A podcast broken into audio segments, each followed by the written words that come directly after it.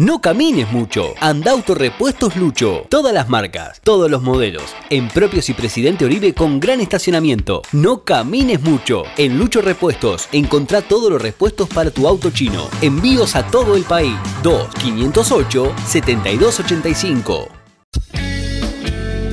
Seguimos, vamos que vamos y es turno de charlar con uno de, los dirigentes que tiene el Club Atlético Peñarol. Marcelo Oreco, buenas noches, ¿cómo va? ¿Cómo andás, Nico? ¿Todo bien? Bueno, ¿cómo te agarra la, la cuarentena? A pesar que sé que por trabajo, cuarentena poco. Sí, sí.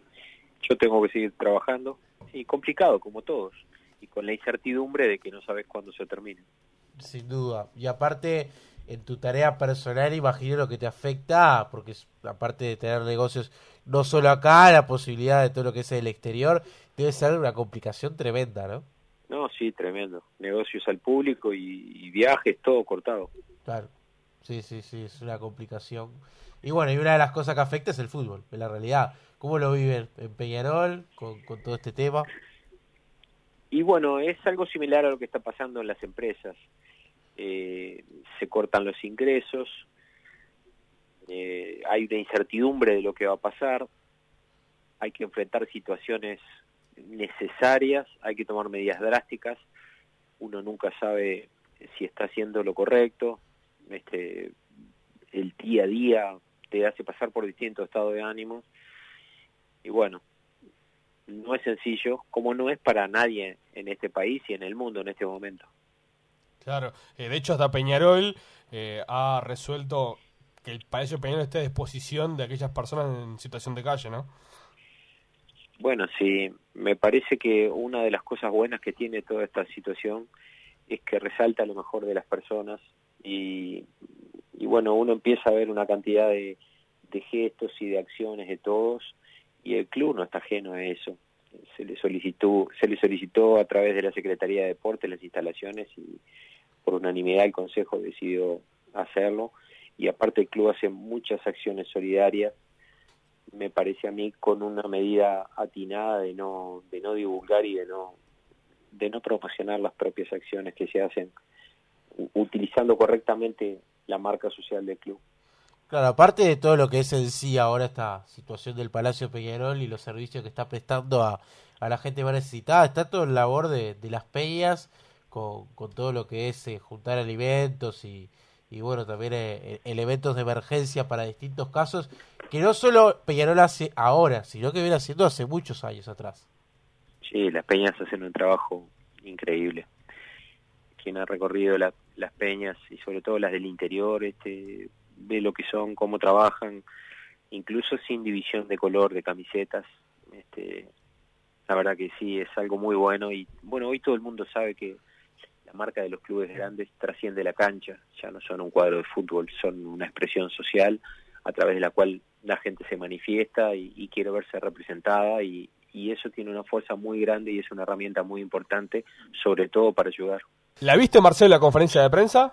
Sí, sí, claro, todos los días, como todos los uruguayos. Y sí, prácticamente, no es este no es cadena nacional como dice Oscar Cross, pero es una conferencia de prensa. una cadena, y sí, porque estamos expectando lo que pasa día a día eh, bueno, con decisiones a nivel económico y también, por supuesto, de, eh, la salud. Eh, ¿Qué reflexión te dejó esta puntual, Marcelo? Ya que bueno, primero aclarar que los noticieros subieron 30% de la audiencia y los tres transmitiendo en directo la cadena, así que... Claro, ¿viste? No sé Lamentablemente hay otras consecuencias también de la crisis, ¿no? Que también lo hablábamos este, anteriormente. Sí, claro, si viene un aumento en cuanto a la gente que lo mira y uno supone que puede ser un ingreso de publicidad, también se ha dado la pérdida de mucho trabajo, ¿no?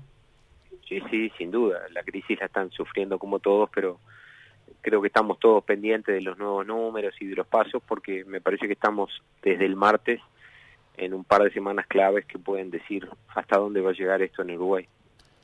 Recién este lado fue este comunicado oficialmente, lo que ya se manejaba en la tarde, que envía a sus empleados al seguro de paro, entre ellos este, al técnico Oscar Tavares. Eh, Peñarol eh, mandó a licencia y en qué está el tema del seguro de paro? ¿Es una posibilidad concreta?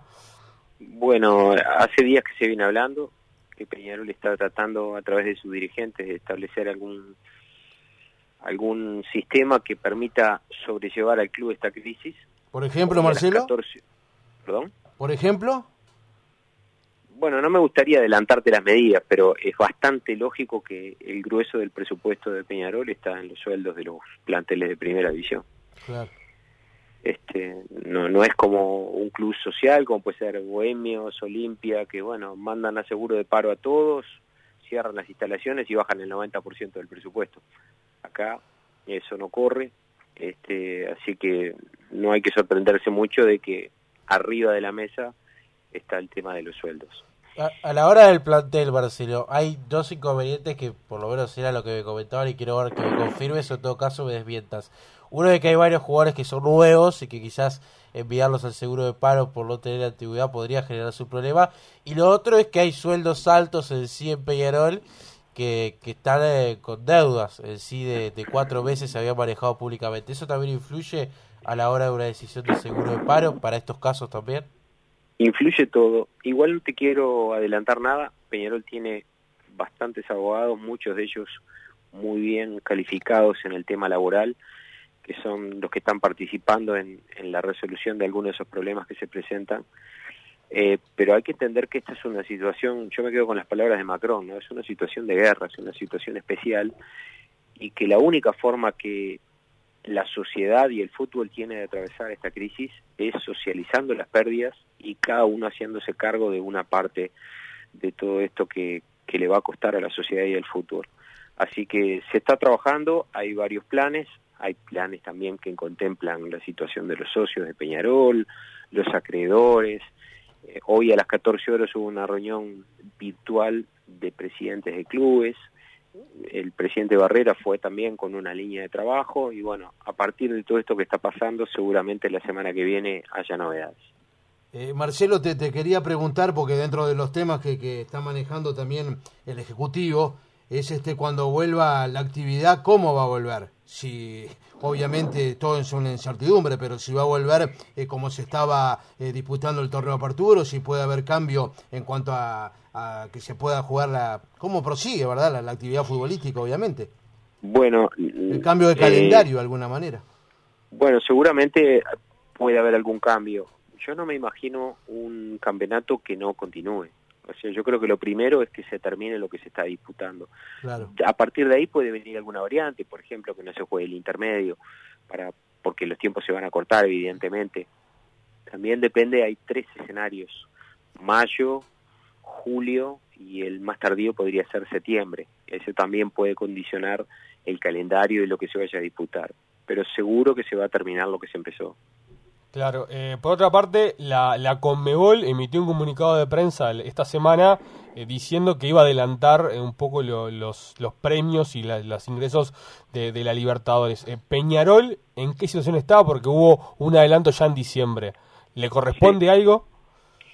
Bueno, creo que el adelanto que gestionó Peñarol era del 50% y la Conmebol habilitó hasta un 60% ahí quedaría un 10% que no es muy significativo, pero es una resolución a tomar, sobre todo por el área económica, de si se hace una gestión para, para recibir el adelanto de ese 10%.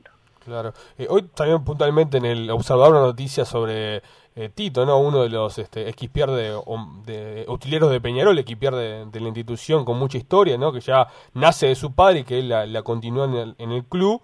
Eh, que tenía dificultades económicas, sin embargo, al poco tiempo eh, Peñarol y a través de su presidente emitió un comunicado. Eh, ¿Estás al tanto de la situación de, Tito?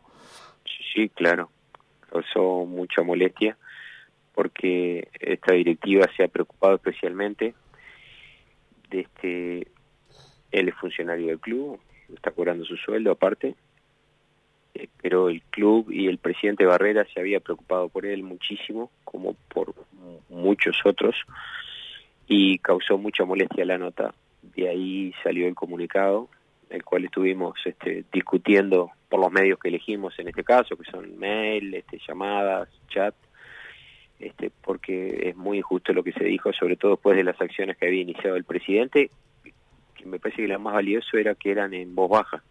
Claro que no quiso especular con, con esas acciones y que las hizo en nombre del club por más que fueron gestiones personales. Claro. Eh, Marcelo, una de las noticias que, ha surgido en las últimas horas es del pago y la finalización de la deuda con Juan Pedro Daviani. Eh, un poco cómo, cómo te toma esta situación, de que bueno se ha cumplido con una parte que siempre se, se ha mencionado de mucho en el club, ¿no? De la deuda a dirigentes o a gente que, que ponía plata en el club.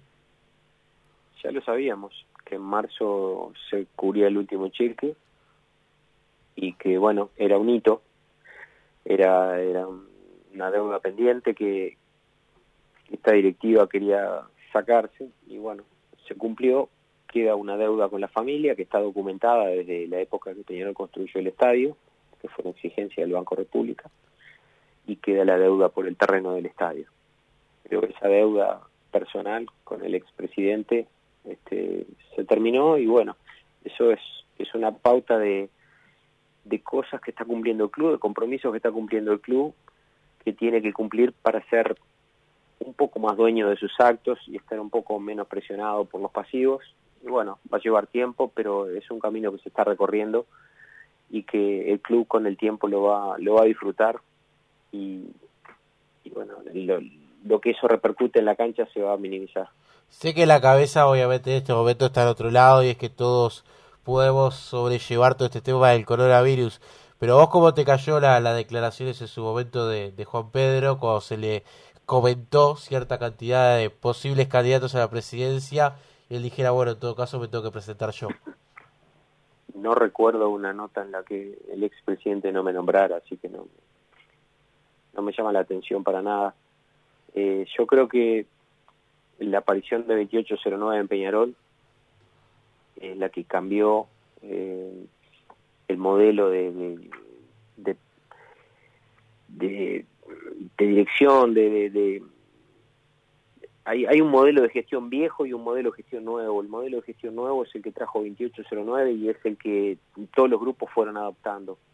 De hecho, los grupos opositores, entre comillas, y los grupos que han surgido, dicen con orgullo, yo salí de 2809, yo fundé 2809, yo era 2809, porque 2809 es ese nuevo modelo de conducción, con una cantidad de, de postulados que hoy son la agenda política de todos los grupos empeñados. Entonces, al expresidente Damián estar de un lado y nosotros estar del otro, se hizo como una oposición, como una oposición de modelos que, bueno, nunca él lo terminó de, aceptar, lo tomó tal vez como algo personal, nada más lejos de eso. Lo importante es que esos postulados llegaran al club, hoy están, cuando nosotros llegamos y hablábamos de gerente deportivo, literalmente se reían, nos tomaban el pelo, decían, usted quiere traer un laptop, en vez de un 9. Este, entonces toda esa profesionalización y esa cantidad de cosas que nosotros planteábamos se oponían a un modelo de gestión que evidentemente nosotros creemos que está perimido y hoy es, es un hecho que, que el fútbol va por otro camino. Y bueno, eso hizo que mm, el presidente capaz que se lo tomara mal y, en cada nota lo hace notar. Eh, a propósito, Marcelo, de, de, las elecciones, que por supuesto son recién en, en el mes de diciembre, eh, ¿Qué idea tenés con respecto a ellas? Bueno, en enero, fin de enero, principios de febrero, tuvimos un par de reuniones con, con lo que nosotros llamamos el grupo de gestión de 2809. Hoy hay que ver que es la agrupación más vieja de Peñarol, la, la más grande, la que tiene la estructura más grande, que tiene este, un, un grupo económico, que tiene un plenario, que tiene presidente, secretario, este, y bueno, nos reunimos un par de veces y los compañeros me, plantearon su intención de que querían de que yo fuera candidato. Este, por supuesto que es un halago, es un orgullo, pero falta mucho. Nos, nos planteamos que teníamos un año muy difícil por delante para trabajar dentro del club, que estábamos llevando adelante muchas cosas de las que pretendíamos. Y, y así lo hicimos, pero bueno, ahora vino todo esto. No creo que nadie y te lo puedo asegurar que los otros candidatos o los que tienen pretensiones de ser candidatos tampoco tienen la cabeza en las elecciones. Hoy tenemos todos la cabeza en esto. Y bueno, al terminar esto, veremos cómo queda el club y, qué pasa con las elecciones. Marce, agradecerte por, por estos minutos. Me imagino que, que con tu compañero de todas las horas, Alfi, has hablado y debe estar en una situación que no esperaba y complicada. Pero bueno, eh, me imagino también que esas charlas a veces hay que vacar en la cabeza si se ha podido charlar con él porque debe ser complicado. Sí. ¿Cómo, lo ves en esta, en esta función, Alfi, ahora? Hablo, hablo siempre con él. La mejor hora para hablar con él son las 7 de la mañana. Yo me levanto muy temprano, él se levanta más. Y antes de ayer hablé un rato por teléfono con él, por encima de algún mensaje y eso. Este, y bueno, él tiene una capacidad de trabajo increíble. Por supuesto que esto no lo tenía pensado, pero él ya había planteado de que le daba el tiempo para las dos cosas, que, que para él Peñarol es una parte muy importante de su vida, que él tenía sus tiempos armados en su empresa y en todo como para hacer las dos cosas. Bueno, ahora con esto se ha complicado un poco, pero cuando los tiempos se tranquilicen, este va, va a tener una vida como, como él pensaba, así organizada, con su capacidad de trabajo. Y con respecto a, ahora estaba, me habían mandado un tuit de una persona que puso que era seguro que Isaac no fuera a las próximas elecciones. Otra vez un colega me preguntaba y yo le dije, las otras cuatro elecciones empezamos con él diciendo, esta vez no voy a ir. Y siempre su, su corazón amarillo y negro lo traiciona y así que seguro que nos va a acompañar y seguro que Peñarol lo va a poder seguir disfrutando de, de esa gran capacidad que tiene. Claro. Eh, te hago la última, Marcelo. Eh, ¿Habrá una cierta rebaja o se contemplará a los socios de Peñarol durante estos meses? Bueno, como te decía, dentro de los planes este, que se van a tomar, que Peñarol está tratando de hacerlo de manera global, este, seguro hay contemplaciones para los socios, hay varias betas, pero los socios son los dueños del club y como dueños del club también tienen que ayudarnos a capear este temporal pero evidentemente va a haber beneficios y va a haber una cantidad de cosas para permitir que, que, que, ellos puedan seguir adelante con el pago de la cuota y que se haga lo menos oneroso posible y que podamos salir juntos adelante. Recién comenzó, te hago, Marcelo, la, la, por supuesto, la temporada, que ahora incluso ha quedado, por supuesto, paralizada. Eh, ¿Cómo has visto en el arranca Forlán como técnico? A mí me encanta. Me parece que esa profesionalidad que uno veía que tenía como jugador la tiene como técnico es este adicto al trabajo eh, es increíble la ascendencia que tiene sobre todo el mundo vi a un Peñarol jugar muy bien me parece que hemos tenido mala suerte en algún partido la pelota no ha entrado los nervios jugaron una mala pasada pero sobre todo con defensor que, no y con defensor, aparte de eso, están los fallos arbitrales, pero contra Danubios en la primera media hora hacíamos un par de goles, tampoco nadie se sorprendía y, y bueno, después el equipo se pone ansioso, quiere, quiere liquidar el partido y eso nos jugó una mala pasada, este, pero estoy seguro que para ganar el camino de jugar bien es, es el más seguro y, y Diego va, va bien rumbeado en ese sentido.